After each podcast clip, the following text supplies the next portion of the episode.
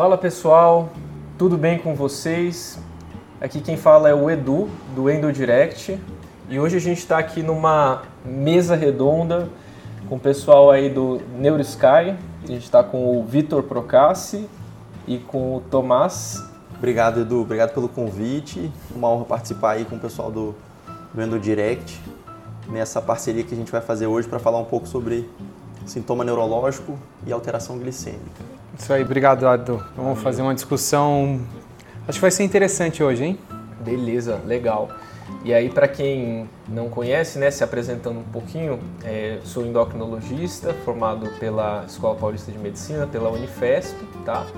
É, e vamos tentar dar uma pinceladinha aí dos aspectos endocrinológicos das disglicemias associadas a alterações neurológicas do sistema nervoso central, né? É isso aí. Eu sou o Vitor Procassi, né? eu sou clínico inicialmente pela Escola Paulista, depois fiz neurologia pelo Hospital Israelita Albert Einstein e sou aqui um dos membros da NeuroSky e estou aqui também com o Tomás Fred. Então, eu sou Tomás Fred, eu sou um, também um dos membros da NeuroSky junto com o Vitor, sou neuroradiologista, atuo na área há algum tempo, trabalho hoje mais no HCOR uh, e também, além da NeuroSky, no ICESP e também na Teleimagem, serviços que tem bastante caso. Então a gente vai discutir hoje um dos casos que me interessa muito. Legal, boa. Ou seja, a gente vai falar sobre basicamente o que? O que, que a gente vai falar? É hipoglicemia, hiperglicemia, é isso? É isso aí. Vamos e aí falar... vamos tentar avaliar algumas das alterações neurológicas que elas podem causar. Exato. E tentar fazer uma correlação clínico-radiológica, né? Muito é legal, hein? Vai ser bom. Top. Vamos começar com um caso então, Edu? Tem algum caso pra gente aí, pra gente discutir? Beleza, Vitor. Então, vamos apresentar o casinho aqui para ilustrar a nossa discussão. É um paciente do sexo feminino, de 81 anos, é uma paciente diabética do tipo 2 aí, há mais de 30 anos que ela tem esse diagnóstico. Ela faz uso de metformina 850 três vezes ao dia, glibenclamida 5 miligramas uma vez ao dia de manhã e ela usa insulina NPH 20 unidades à noite. Tá? É, ela deu entrada aí no pronto-socorro, na sala de emergência, para um quadro aí de sonolência, rebaixamento do nível de consciência há um dia e ela também está apresentando uma fraqueza no lado esquerdo do corpo, tanto em membro superior esquerdo quanto membro inferior esquerdo, Vitor. E ela chegou aí no pronto-socorro com Glasgow de 10, tá? pupilas isofoto, estava com uma força grau 5 no dimídio direito e grau 3 no dimídio esquerdo, tá? Não tinha sinais meníngeos, sensibilidade normal e era isso. Ela não, não se queixou de cefaleia, não tinha histórico de febre, negou náuseas e vômitos, não tinha nenhum outro sintoma associado. É, né? Assim, a primeira. Sempre que a gente tem um caso que chega na emergência com, com déficit neurológico focal, ainda mais uma paciente como essa, ela tem um rebaixamento de nível de consciência associado a uma hemiparesia. Primeiro que a maioria das pessoas tem muita dificuldade né, de fazer um exame neurológico num paciente rebaixado, mas considerando que a gente já passou dessa etapa, isso é igual sempre a um protocolo AVC. Né? Então, é acionar imediatamente todas as equipes, parar a tomografia, dois acessos calibrosos, monitorizar esse paciente e o que eu sempre falo na sala de emergência. Acrescentem mais um sinal vital aos nossos sinais vitais, que é o quê?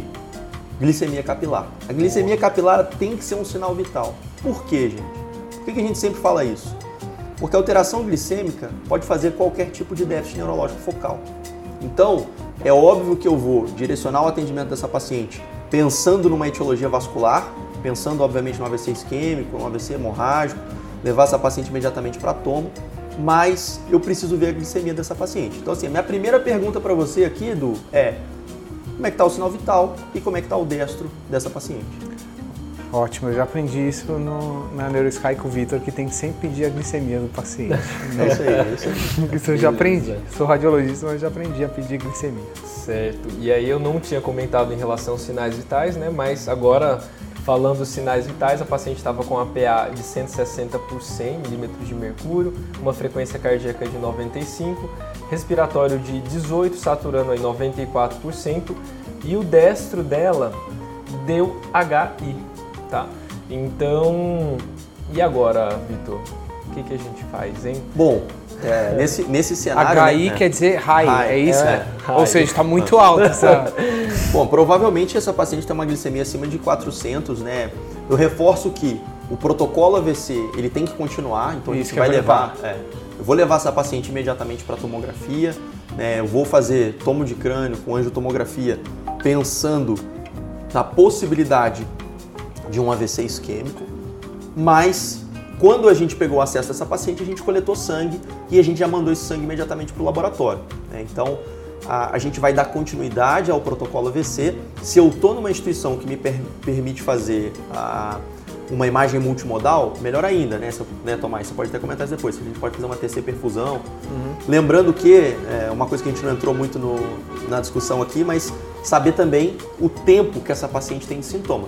Se essa paciente foi encontrada e a última vez que ela foi vista bem tem mais de 4 horas e meia, né, a gente está entrando aí numa zona que a imagem multimodal vai me ajudar muito. Mas a gente seguiria com o protocolo AVC, Edu, e aí eu perguntaria, né, enquanto essa paciente está indo para tomo, pediria o mais rápido possível para que essa glicemia fosse processada, para eu saber em que nível de glicemia eu estou. Por quê? Porque a gente tem que lembrar que a hiperglicemia, as alterações glicêmicas, são contraindicações relativas para uma trombólise, tá? É, por que, que eu digo relativa? Porque você pode ter um AVC em vigência de hiperglicemia, Sim, isso que eu ia perguntar. mas você vai considerar como um déficit no diagnóstico diferencial relacionado à alteração glicêmica. E é isso que eu quero saber aqui. Então, antes de você indicar a trombólise em uma paciente dessa, você tem que certificar que não é o déficit por conta da hiperglicemia, é isso? Exato. Você até poderia. Não é fácil isso na prática, né? É, se você está de frente para uma glicemia que realmente pode fazer déficit focal, e a gente vai ver aqui no podcast de hoje que glicemia, seja hipo ou hiper, pode fazer déficit focal e hiperglicemia de fato faz, é, a gente poderia considerar corrigir essa glicemia antes de Certo. partir para trombólise. Detalhe, se a gente tiver tempo. Por que, que eu digo isso? Né? A alteração glicêmica ela é um stroke mimic, né? então ela pode simular o déficit como a gente está falando aqui. A gente sabe, a gente tem evidência na literatura que trombólise em pacientes com stroke mimic tem taxa de sangramento muito baixa. Certo. Então, se o risco-benefício da trombólise superar a, né, se, o, se o benefício supera o risco, eu posso sim considerar trombolizar essa paciente. Entendi. tá? Então, eu vou, eu vou botar isso na conta na hora ali, eu vou tentar corrigir a glicemia o mais rápido possível, mas não seria errado se ela tiver em janela terapêutica, não tiver outra contraindicação considerável. Então, para resumir esse começo, o paciente veio com suspeita de AVC, abriu, fez a glicemia está muito alta, mesmo isso não contraindica a tomografia. Você, ela vai continuar ainda ter que fazer a tomografia. né? Deve ir para tomografia e deve ser Tá, isso é conduzida uma mensagem importante. é, como protocolo VC até que se prove o contrário. Tá então vai fazer a tomo, e se possível angiotomo, etc. Exato. Tá bom. E aí, falando agora, a gente passou um casinho clínico, fizemos umas considerações iniciais. Ao longo desse episódio, a gente vai dividir em duas etapas o episódio, certo? A gente vai primeiro falar das alterações neurológicas associadas à hiperglicemia, que a gente vai falar das alterações de sistema nervoso central, tá? Não vamos entrar no mérito de é, sistema nervoso periférico, miopatia, radiculopatia, que senão a gente vai se estender demais. Em um segundo momento, vamos falar sobre as alterações associadas à hipoglicemia, perfeito? E aí depois a gente faz um- algum comentário em relação ao caso clínico que a gente apresentou. Vamos começar falando sobre as alterações neurológicas agudas associadas à hiperglicemia. E para começar, vamos falar sobre a alteração que o nosso paciente apresenta, que é coma e letargia, Vitor. E pessoal, o que, que a gente pode falar sobre coma e letargia é, como manifestação de uma hiperglicemia? Qual seria um nível assim que a gente pensa no paciente começar a ter rebaixamento do nível de consciência, né? O paciente que chega com um nível HI, né? A maioria dos glicosímetros eles conseguem fazer a aferição até no máximo 600, né? Então a gente pressupõe que ela tem uma glicemia pelo menos acima de 600 aí. Então, o que, que vocês têm a, a dizer? Como que seria a correlação disso? É interessante você falar isso, Edu, porque basta, apesar da maioria das pessoas talvez não saber o nível de glicemia ou osmolaridade que se correlaciona com rebaixamento de fato, com coma, Mas se a gente voltar no passado, lembrar do nosso internato, a gente com certeza já viu um paciente com estado hiperglicêmico hiperosmolar e um paciente com cetoacidose diabética. E aí eu desafio vocês a pensarem o seguinte: quantos pacientes com cetoacidose vocês já viram e desses, quantos estavam em coma? E por outro lado, lembrar dos pacientes com estado hiperglicêmico hiperosmolar, que o coma ele já faz parte daquele quadro clínico tipo. Por que, que eu digo isso?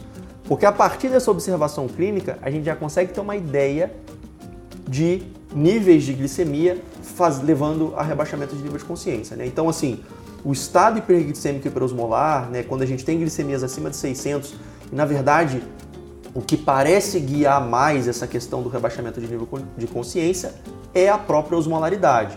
Quando eu tenho osmolaridade acima de 320, acima de 330, eu já tenho um risco mais aumentado de ter coma e letargia. E por isso que os pacientes com estado hiperglicêmico, eles costumam chegar rebaixados e o paciente com cetoacidose não. O paciente com cetoacidose costuma ter aí um nível de glicemia mais baixo, né, Edu? Exatamente, né? Então, só refrescando a, a memória aí, uh, o critério glicêmico para diagnóstico de cetoacidose diabética é uma glicemia acima de 250, né? Estado hiperglicêmico hiperosmolar é, precisa de uma glicemia de pelo menos 600, né? Que poderia ser compatível com a nossa paciente, já que o destro dela no glicosímetro veio como HI, né? Ou seja, muito alto, acima do limite detectável, que na maioria dos casos é até 600, perfeito? É claro que a gente tem algumas exceções, existem os overlaps, né? Overlap cetoacidose com estado hiperosmolar, em que o paciente está acidótico, cetótico, com um destro acima de 600, rebaixado, tentar com as duas coisas. Então, mas isso não é o habitual. O paciente com cetoacidose, no geral, é isso que você falou, né, Vitor? A gente não costuma ver o paciente rebaixadão com algum sintoma. No geral, um, uma, uma discreta sonolência, talvez, mas é um paciente que tem muitos sintomas gastrointestinais e muitos sintomas respiratórios. Chama atenção também a questão da taquipneia desse paciente. Diferente do estado hiperosmolar, em que a maioria dos pacientes a gente vai ver algum grau de rebaixamento de, do nível de consciência, né? E é importante a gente lembrar aqui que critério de resolução de estado hiperosmolar é não só a melhora da osmolaridade, né, como a melhora do nível de consciência. Então, por isso que tem essa, a importância da gente né, avaliar o nível neurológico do nosso paciente que a gente está tratando. Eu gostaria de tirar uma dúvida aqui com você. Né? Queria dúvida de radiologista. Qual seria a diferença entre estado hiperosmolar e hiperglicemia não cetótica, que é algo que nós radiologistas, quando vamos ler sobre o assunto, vemos bastante esse termo? Perfeito. Os dois, na verdade, mas eu queria que você explicasse para mim, por favor. Certo. Então, o estado hiperosmolar, por definição, ele precisa de uma glicemia acima de 600, né? Com, geralmente com algum comprometimento neurológico. A gente tem o critério de cetoacidose, que a gente vai precisar de cetose e acidose, né? ou seja, a gente vai ter que ter alguma evidência de que o paciente está com cetonemia, né? No geral, uma urina 1 com presença de cetonúria com mais de duas cruzes, ou melhor, né, a dosagem do beta-hidroxibutirato ou a, a cetonemia, né, point of care, são os melhores métodos. Mas no paciente que está com uma glicemia aumentada, no geral a gente considera hiperglicemia no contexto de uma avaliação para um socorro acima de 140, né? Então isso a gente já considera hiperglicemia hospitalar. Se o paciente não tem critérios de cetose e nem de acidose, a gente vai chamar isso de hiperglicemia não cetótica, tá? Então, assim, é uma alteração glicêmica, pode ser uma alteração discreta, tá? Hum, Mas não entendi. suficiente para o paciente entrar em cetoacidose. Certo, Perfeito. entendi. Muito obrigado. Nada. É, voltando então para essa questão do caso, né? A gente falou um pouco do, do coma, né, Edu, que uhum. de fato vai acontecer nesses níveis mais aumentados aí de, de osmolaridade. É, ele, ele pode acontecer na cetoacidose, tá? o paciente com cetoacidose pode chegar com rebaixamento, é, até porque o paciente com cetoacidose ele pode fazer edema cerebral. Né? Legal, né? Então, legal. existe essa possibilidade e até um cuidado que a gente tem que ter, porque a gente sabe que quando chega um paciente com cetoacidose, o paciente está altamente depletado né, de eletrólito, ele está depletado de, de, volume intravascular e é natural que a gente vai expandir esse paciente, né, uhum. né, vai fazer uma expansão volêmica.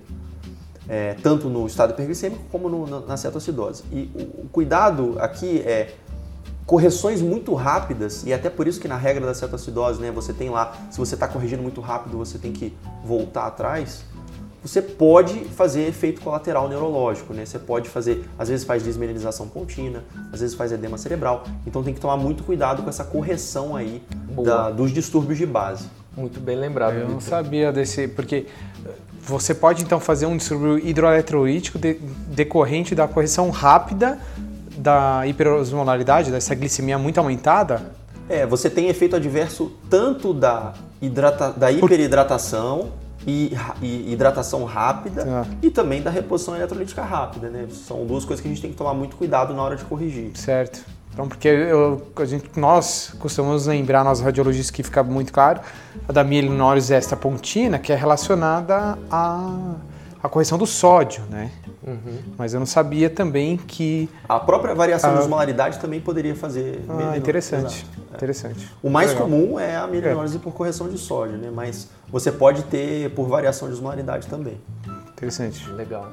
E aí, uma coisa, alguns pontos a, a, gente lembrar aí na questão do edema cerebral. Tem a questão da rápida correção, né, o tratamento rápido da cetoacidose, lembrar que a nossa preocupação é principalmente com crianças, né? Então, crianças têm uma incidência muito maior de edema cerebral do que adultos que fazem cetoacidose, tá? Ah, chega a ser a 1 a 2% das crianças que têm cetoacidose tratada é, podem evoluir com edema cerebral.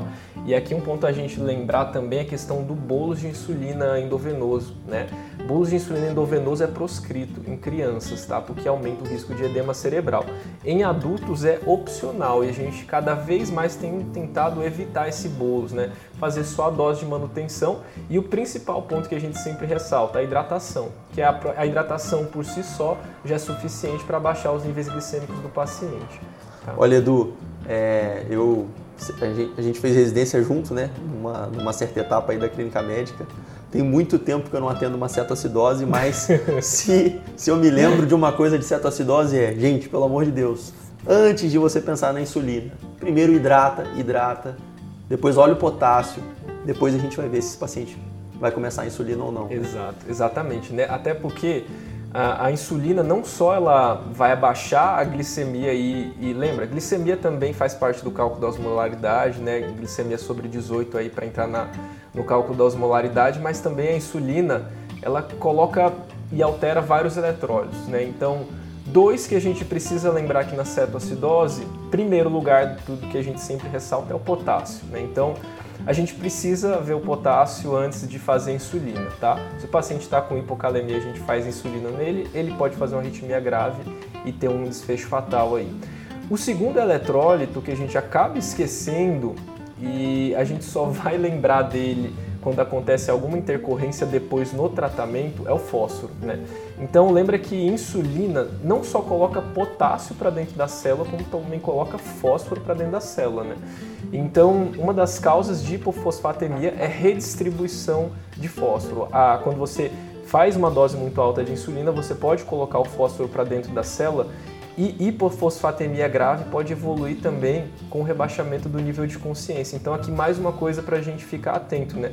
Esse paciente ele pode ter chamada evolução bifásica na, na evolução do, do estado hiperosmolar. Ele chega rebaixado, você começa a corrigir os distúrbios ali, começa a fazer insulina, hidrata tudo, ele tem uma melhora neurológica inicial e depois volta a ficar rebaixado, mas com níveis glicêmicos normais, né? Por quê? Você fez muita, muita, muita insulina, levou o paciente para um, um, quadro de hipofosfatemia grave e aí isso pode novamente fazer um rebaixamento do paciente. Tá? Interessante tá? isso. E aí, assim, é, continuando nessa, nessa questão aí de, de efeitos neurológicos, de clínica neurológica, né, sintomas neurológicos relacionados à hiperglicemia, tem um outro sintoma muito interessante que essa paciente apresenta, que é a hemiparesia. Né? Ah, de fato, hiperglicemia pode fazer déficit neurológico focal. Né? Então, a gente tem descrito na literatura hemiparesia, afasia, hemenopsia. Né? Um clássico que a gente aprende, que eu não diria que é mais comum, mas que às vezes a gente acaba vendo, que são os transtornos do movimento, né? a, a hemicoreia, hemibalismo, né, que esses pacientes podem fazer e que até o Tomás depois vai comentar alterações de neuroimagem que a gente consegue ver né, relacionadas a essa hiperglicemia. Mas o sintoma neurológico focal é uma coisa que está presente, né, pode estar presente no estado hiperglicêmico hiperosmolar. Então, para a gente tomar cuidado, porque vai ser o diagnóstico diferencial, obviamente, com lesões estruturais. Uma dúvida, então, esses pacientes que têm déficit neurológico focal, eles podem ter o déficit neurológico focal não só no estado hiperosmolar, né? Pode ser. Pode ser por, uma Edu, é, é.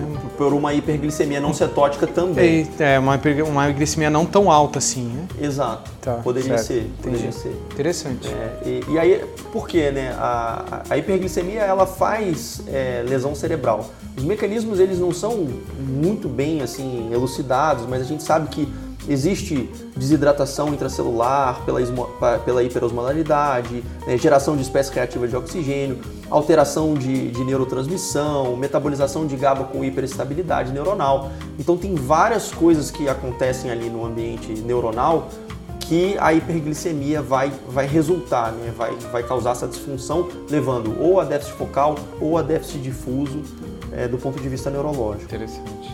Interessante nós tentarmos correlacionar isso na imagem, né? porque você falou da hemicoreia embalismo, que todo radiologista, neuroradiologista gosta de ver hemicoreia embalismo, gosta de dar esse diagnóstico. É raro, né? Uma coisa é raro, né? Como nós vermos. E quando aparece é, é bem característico e é traduzido uma alteração de sinal no, no estriado, pegando caudado e putame, e desenha bem assim anatomicamente. Que, que na tomo pode ter um, uma alta densidade, ficar hiperdenso, e aí não é sangue, é interessante é isso, não é sangue, não é sangramento, e várias vezes, eu já, várias vezes não, eu vi alguns casos, casos que eu peguei, sempre foi assim, dá opinião porque tem um sangramento, é, um hematoma intrahematose, aí você olha, vê a tomografia, como é que vai existir um sangramento que respeita a morfologia do parênquima? O sangue não respeita. É. Tudo bem, está hiperdenso. Está hiperdensa a região e pode confundir. Se você medir a densidade, não tem a densidade tão alta igual a do sangue ali. E você tem que usar também, raciocinar por que, que o sangramento ia respeitar de maneira anatômica, fazer o desenho certinho da cabeça do caudado e aos limites do putame. E não faz sentido. Então, essa é uma dica boa para nós pensados. Então, um dos sinais na, que aí entra paciente, por exemplo, que o Edu, o Edu falou que da senhora com déficit focal. Faz a tomo, aí tem uma área hiperdensa no estriado que desenha certinho o estriado. Opa, não é um AVC, né? Isquêmico, isquemia ia, ia aparecer hipodenso, preto. Também não é um AVCH, respeitando o parênquima, não tem edema associado. O que será que é? Pode ser uma hemicoreia embalismo. E aí vai para a ressonância na fase aguda, a gente veria isso, teria um alto sinal em T1 e um baixo sinal em T2. Essa é clássico, assim, todo radiolo, neuroradiologista quer ver isso uma vez na vida, quer dar um diagnóstico desse. É, isso é muito interessante. E talvez seja isso que você falou, né? Leva uma disfunção neuronal e eles tentam explicar que seria um macrófago com degeneração gemistocítica, degenerado. Muito interessante. Aí não é sangue, né? Isso é interessante que tem alguns, alguns estudos que foram fazer análise é, histopatológica e não era sangue. E, e, é, e é, bacana né, essa questão de, da, da, hiperglicemia fazendo lesão focal, porque, por exemplo, essa paciente, no caso, era uma, uma hemiparesia. Né, mas vocês, a gente tem casos na literatura de hemenopsia, por exemplo, em, em hiperglicemia, né, a, a, a hemenopsia hiperglicêmica, que o paciente ele faz uma lesão, né, Tomás? Isso. Tem lesão na ressonância Tem. no lobo occipital. Isso é muito interessante, porque não é todo neuroradiologista radiologista que sabe disso. Isso é, uma, uma, é algo pouco assim, porque não é tão comum de nós vermos e também é pouco é, divulgado, eu acredito. Mas é muito interessante, porque na imagem, o que, que nós vemos? Você pega qual que é a outra alteração na imagem que o radiologista deve saber que tem em relação a esses estados hiperglicêmicos. Né? É justamente isso. Você pega uma lesão que tem um córtex, pode ou não estar tá alterado, seria qual seria a alteração? Um alto sinal na difusão, né? pode ser uma, um edema citotóxico, eles descrevem como edema citotóxico, mas se você fizer um controle, usualmente não dá isquemia, não dá sequela, né? o córtex não fica degenerado igual uma isquemia, e você tem a, essa é uma dica, é a dica, substância branca fica preta. Essa é a dica na imagem. Como é que eu sei que aquilo, alteração relacionada à hiperglicemia? Você tem um paciente que está no contexto clínico de hiperglicemia, faz a ressonância e tem uma área de alteração de sinal, que no, o córtex pode estar inchado com alto sinal na difusão e a substância branca ali junto está preta. Substância branca preta no T2 com córtex meio inchado, alterado, opa, que não respeita território vascular, né? Opa, isso pode ser uma, uma hiperglicemia. Se não falou nada da história, vai atrás. Se você tem uma lesão que você não sabe o que é, que tem a substância branca apertando o T2, córtex inchado, poxa, a sua dúvida diagnóstica, será que não pode ser uma pós-convulsão? Que convulsão deixa o córtex inchado também, pós-comercial. Você liga para o colega, convulsionou? Não, não convulsionou, mas está com déficit visual. E tá, ó, então isso aqui pode ser hiperglicemia. Legal, muito interessante. Muito. É, agora uma dúvida assim mais uma dúvida pessoal, assim, Vitor. É, você falou aí de alguns distúrbios que não são muito comuns, né? São muito do dia a dia, assim, acho que nem do clínico. No endócrino também a gente não costuma ver tanto assim déficit focal como causa, né? O mais comum é a gente é aquele, aquele primeiro que a gente falou, coma, rebaixamento do nível de consciência, né? Você comentou aí de alguns distúrbios do movimento, mecoremibalismo, é, eventualmente um, uma hemiparesia, né? Alguma coisa territorial, como se fosse um, um território vascular. No geral, Vitor, do que você tem visto dessas alterações associadas à hiperglicemia, você vê elas sendo revertidas depois da correção da glicemia? É uma boa pergunta, né, Edu? A, a maioria dos pacientes com estado hiperglicêmico hiperosmolar, eles vão reverter o déficit em horas da correção. Então, em poucas horas da correção glicêmica, a gente tem uma normalização do déficit neurológico. Mas, dependendo do déficit focal que o paciente apresentou, e, por exemplo, pegando casos de hemiparesia, hemenopsia, 20% dos pacientes podem ficar com déficit persistente.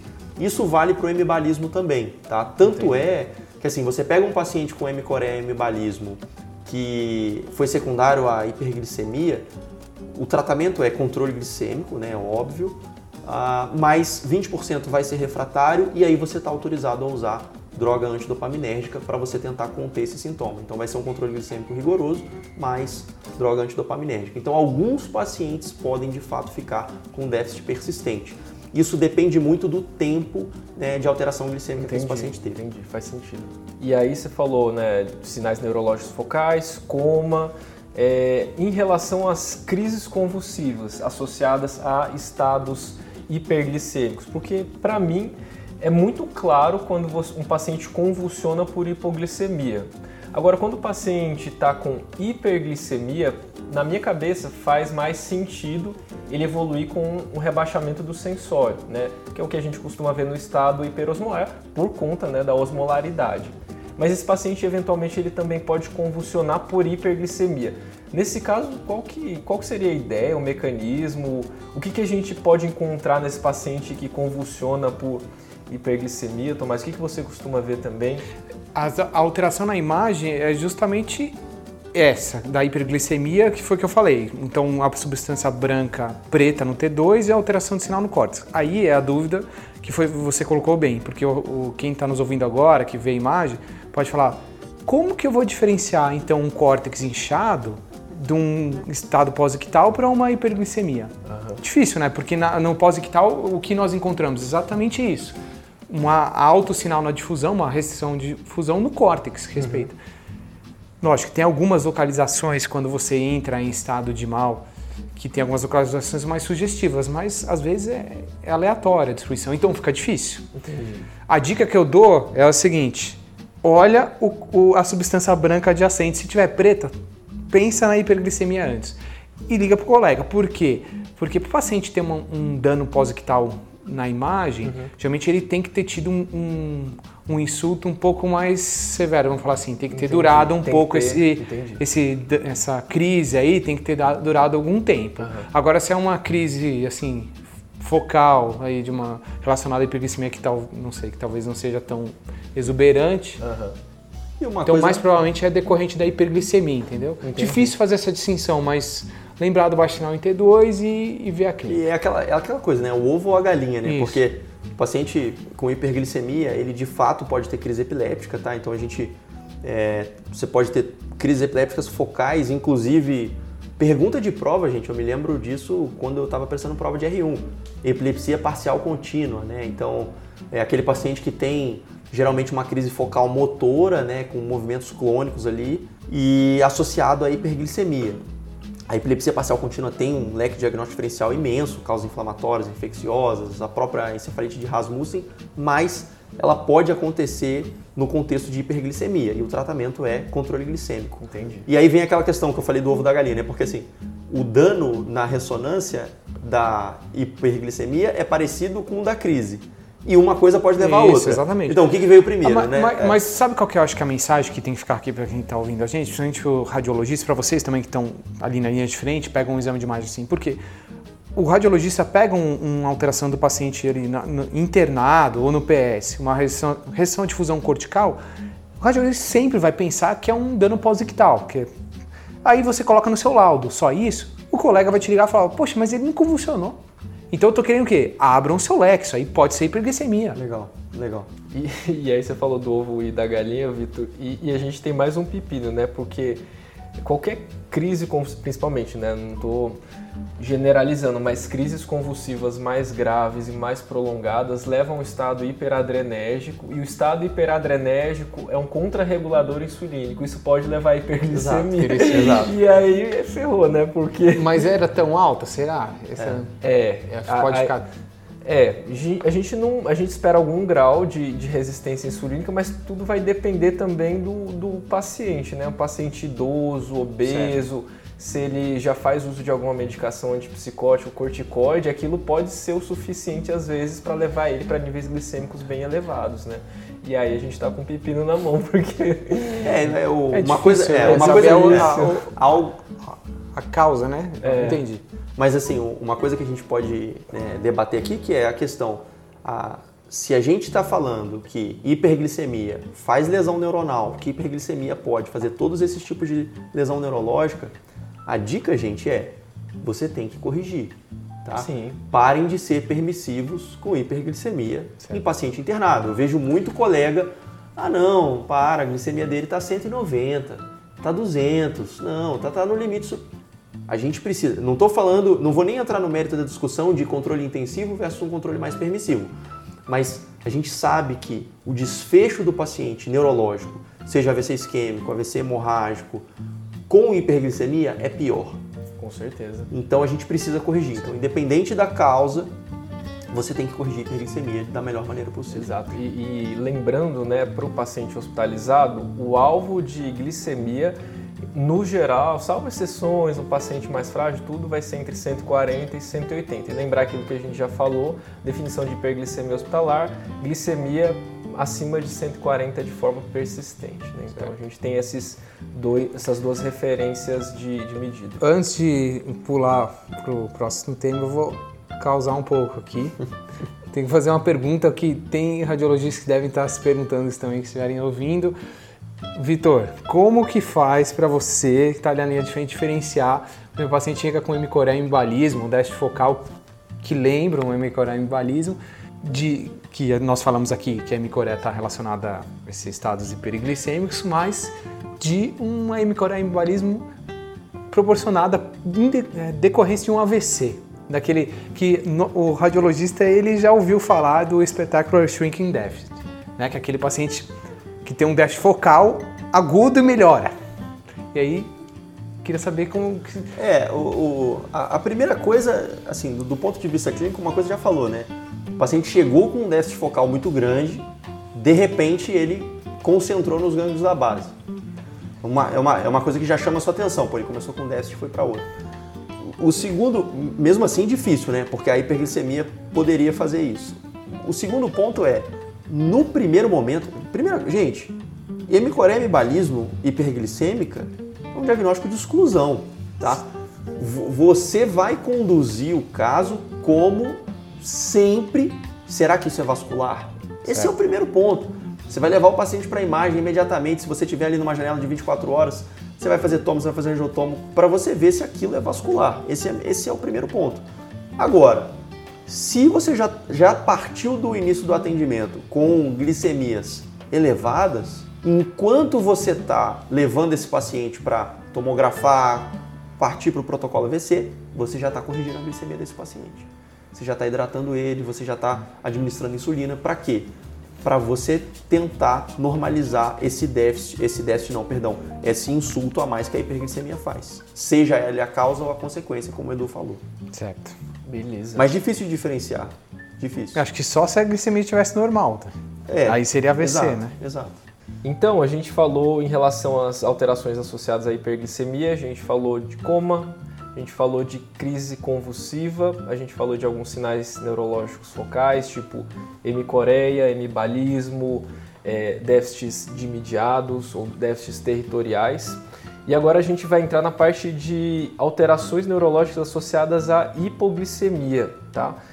E, e aí, Vitor, o que, que a gente tem aí de alteração associada à hipoglicemia? Bom, a, a, hipo, a hipoglicemia ela, ela traz algumas alterações neurológicas que costumam, né, na maioria dos pacientes, a seguir uma hierarquia, tá? Por que, que eu digo isso? Porque é a maneira que o nosso corpo vai se defender da hipoglicemia. Então, quando a gente começa a ter queda de nível glicêmico aí abaixo de 55, você já ativa as defesas comportamentais. O que, que significa isso? Né? Quais são os sintomas que aparecem quando você tem uma hipoglicemia aí já em níveis de 55? O paciente começa a ficar ansioso, ele começa a ficar sudoreico, ter palpitação, fome, tremor. E por que, que a gente tem esse tipo de sintoma? Porque você tem alteração autonômica, né? Você tem o sistema nervoso autônomo se ativando, aumento de norepinefrina, epinefrina, tem aumento de acetilcolina também. E o objetivo dessa alteração de fisiologia é fazer com que o indivíduo faça o quê? Se mexa, busque alimento, para ele corrigir o que ele está sentindo. Só que se a gente persiste com hipoglicemia e essa hipoglicemia está chegando em 50, esses efeitos eles começam a alterar e aí você começa a ter disfunção cognitiva. A glicose é a principal moeda aí de energia cerebral. Então, se ela está depletada, a energia do cérebro começa a diminuir e isso até se reproduz no eletroencefalograma. Você começa a ver alentecimento de onda né, no eletroencefalograma. E aí o paciente pode perder essa defesa comportamental, né? Ele começa a ficar sonolento, ele começa a ficar desatento, e aí se isso persiste, a gente começa, principalmente em níveis abaixo de 20, o paciente evolui com rebaixamento de nível de consciência, coma, e se você persiste, Edu, com um nível de hipoglicemia aí abaixo de 20 por 5, 6 horas, né, baseado em estudos em macaco, por exemplo, a gente sabe que você está num nível aí de morte cerebral, tá? Entendi. Legal. E, e algum, alguns detalhes que eu acho importante a gente ressaltar quando a gente está falando de hipoglicemia. É, a gente já tem um episódio gravado aí de hipoglicemia, de investigação. Quem tiver interesse aí pode voltar lá, tá bem interessante. Mas assim, refrescando, em relação à hipoglicemia, o primeiro, a primeira coisa que a gente precisa definir é: a gente está diante de um paciente diabético ou é um paciente não diabético? Hipoglicemia no paciente diabético a gente define como níveis de glicemia inferiores a 70, tá? No paciente não diabético, a gente vai considerar hipoglicemia se a glicemia vier menor do que 55. Justamente por isso que você falou, Vitor, porque níveis abaixo de 55, a gente espera né, que o paciente já tenha sistemas contrarregulatórios insulínicos atuando ali a um nível significativo. Então a gente está falando de cortisol, GH, é, catecoaminas, né?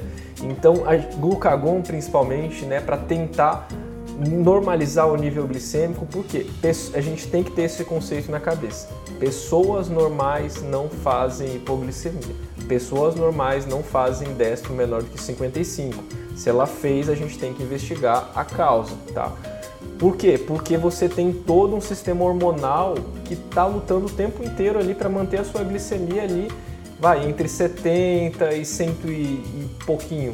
Então, é, essa é a diferenciação que a gente precisa fazer: diabético, não diabético. Abaixo de 70 a gente já começa a ter supressão de insulina, a gente começa a ter ativação de glucagon e tudo. Abaixo de 50, 55 é aquilo que você falou, começa já realmente a ter sintomas autonômicos, tá? Abaixo de 50 especificamente já começa a ter sintomas que a gente chama né, de neuroglicopênicos, então aquele rebaixamento, sonolência, confusão mental e eventualmente até crise convulsiva e coma, né? E qual que seria o, o mecanismo, Vitor, quando a gente está pensando aí num, numa crise epiléptica? É, você você tem uma. Se, se você está fazendo, se você está diminuindo, depletando essa energia né, do, do neurônio, você precisa ter algum tipo de fonte energética para compensar essa falta de glicose. Né?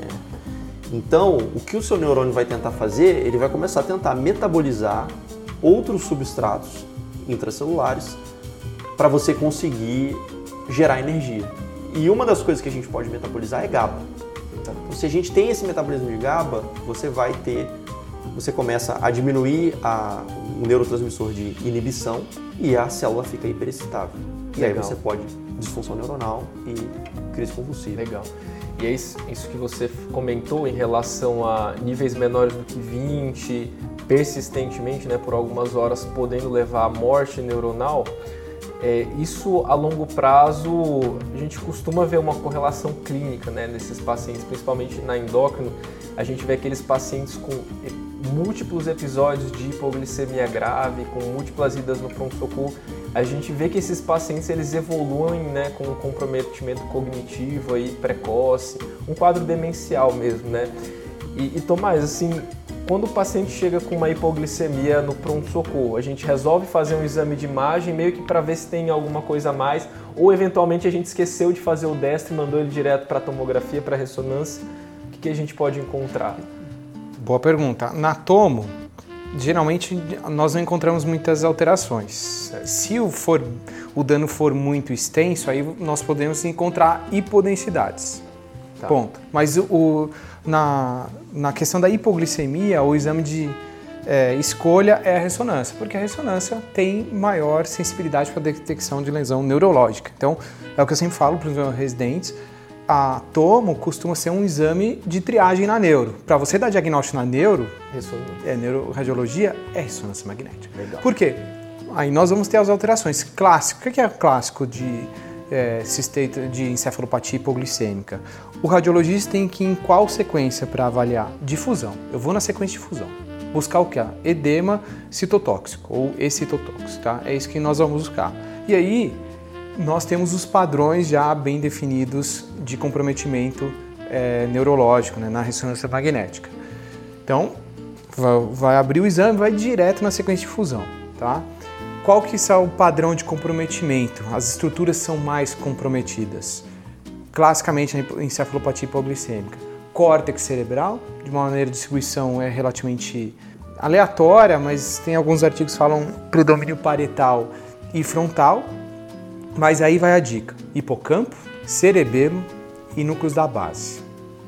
Essas são, eh, são as estruturas classicamente comprometidas: hipocampo, cerebelo, núcleos da base e o córtex. Por quê? porque são as vias de maior metabolismo. Então vai sofrer porque são estruturas que têm maior metabolismo. Então o hipocampo tem muito metabolismo mais do que outras estruturas, assim como os núcleos da base, então eles vão sofrer. Aí uma dica, núcleos da base que eu estou falando, o é, que, que seria? Seria caudade, de novo, caudade e putame, tá?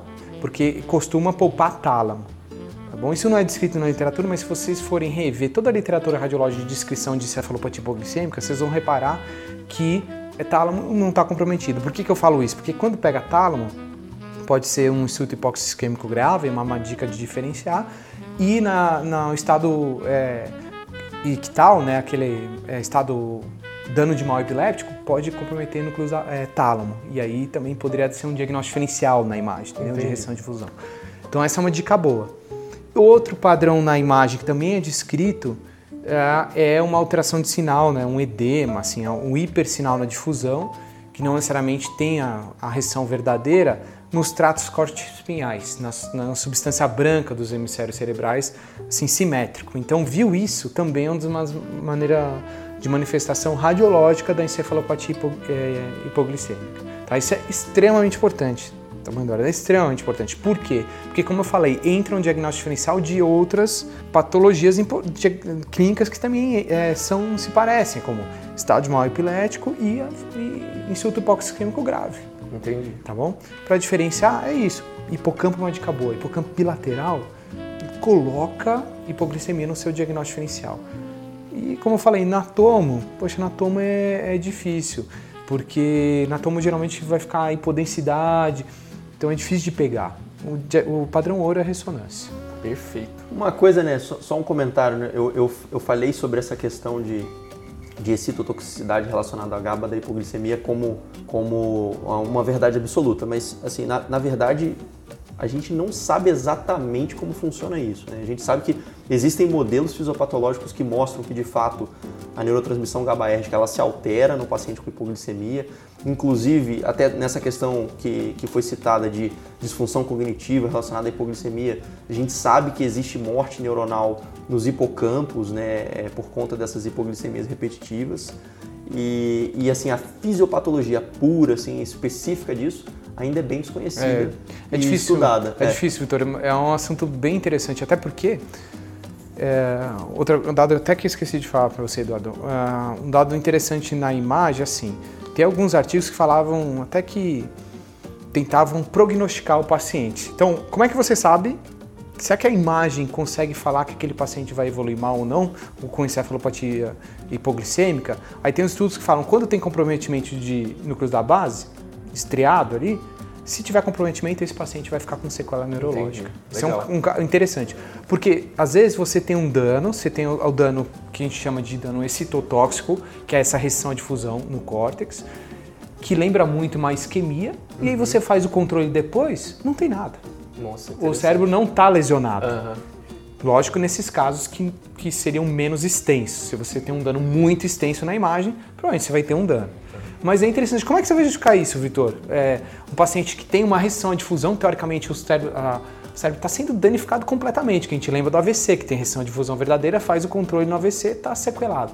Lá não, em alguns casos você não tem isso. Assim como seria na hiperglicemia, que você tem uma restrição de difusão no corte, você faz o controle tá normal. Como explicar isso? Essa é a fisiopatologia que nós não sabemos explicar. Tem um, um, artigo que eu acho muito legal, antigo, que é de imagem, que ele fala só sobre dano excitotóxico. Ele vai listando várias patologias encefálicas que vão que estão relacionadas ao dano excitotóxico. Aí ele discute o mecanismo, é muito legal. E ele entra nessa via do, do receptor NMDA. Então ele fala que alguns danos, alguns quando o dano é excessivo, descarga, você vai ativando receptores NMDA e outros não NMDA. Um leva a um tipo de dano é, excitotóxico e outro é uma maneira mais protetora. E aí estaria relacionado. Por que, que uns pacientes têm ou não sequela na imagem e outros? É muito interessante isso. É um mecanismo Bacana. que não está totalmente elucidado, mas é legal. Depois a gente pode passar o artigo para quem quiser estudar. Legal. Perfeito. É, eu acho que assim, o que fica, né, se a gente puder sintetizar tudo que a gente falou aqui de uma maneira simples, é déficit neurológico focal, pessoal. Alteração neurológica, sintoma neurológico na emergência é igual a glicemia capilar. Sempre. Sempre o paciente entrou, você quer ver a glicemia capilar desse paciente, porque vocês viram aqui, tanto hiper como hipoglicemia podem simular aí a maior parte das doenças neurológicas.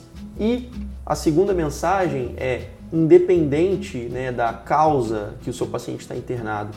Se você tem hiperglicemia, se você tem hipoglicemia, você precisa corrigir, porque por mais breve que seja esse estado de hipo ou hiperglicemia, você está gerando algum tipo de dano, você está gerando algum tipo de alteração fisiológica que vai ser prejudicial para o seu paciente e é muito importante que a gente corrija isso.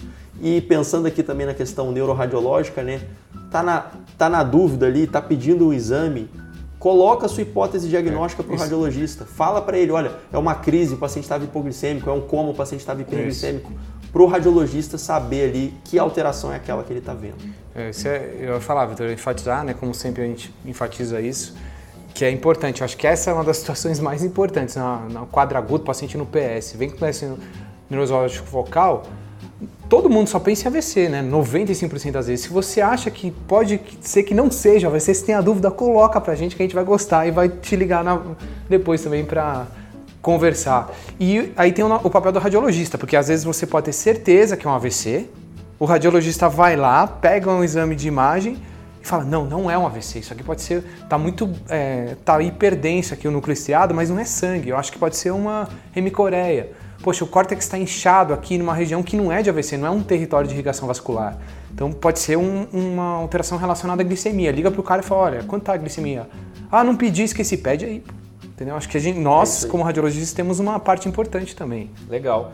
E aí, voltando para o casinho, vamos fazer o, vamos ver o desfecho dela. O que, que deu ela, Vitor? Conta aí pra gente. E aí, assim, o interessante foi que essa paciente ela já estava com destro high, né? Pelo aparelho a gente já imaginava que era uma glicemia acima de 600.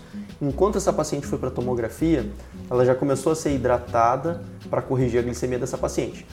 Um ponto importante é que quando a gente fez a coleta de exame, esses exames foram processados de maneira mais rápida e a gente já tinha acesso a potássio, pH e era o gasômetro ali já viu tudo, né? Viu rapidinho ali. Era o jeito que não mais era rápido que a gente tinha. Exato. Era um estado hiperglicêmico hiperosmolar pelos critérios, né? Então tinha glicemia acima de 600, a osmolaridade era elevada, estava é, com rebaixamento de nível de consciência.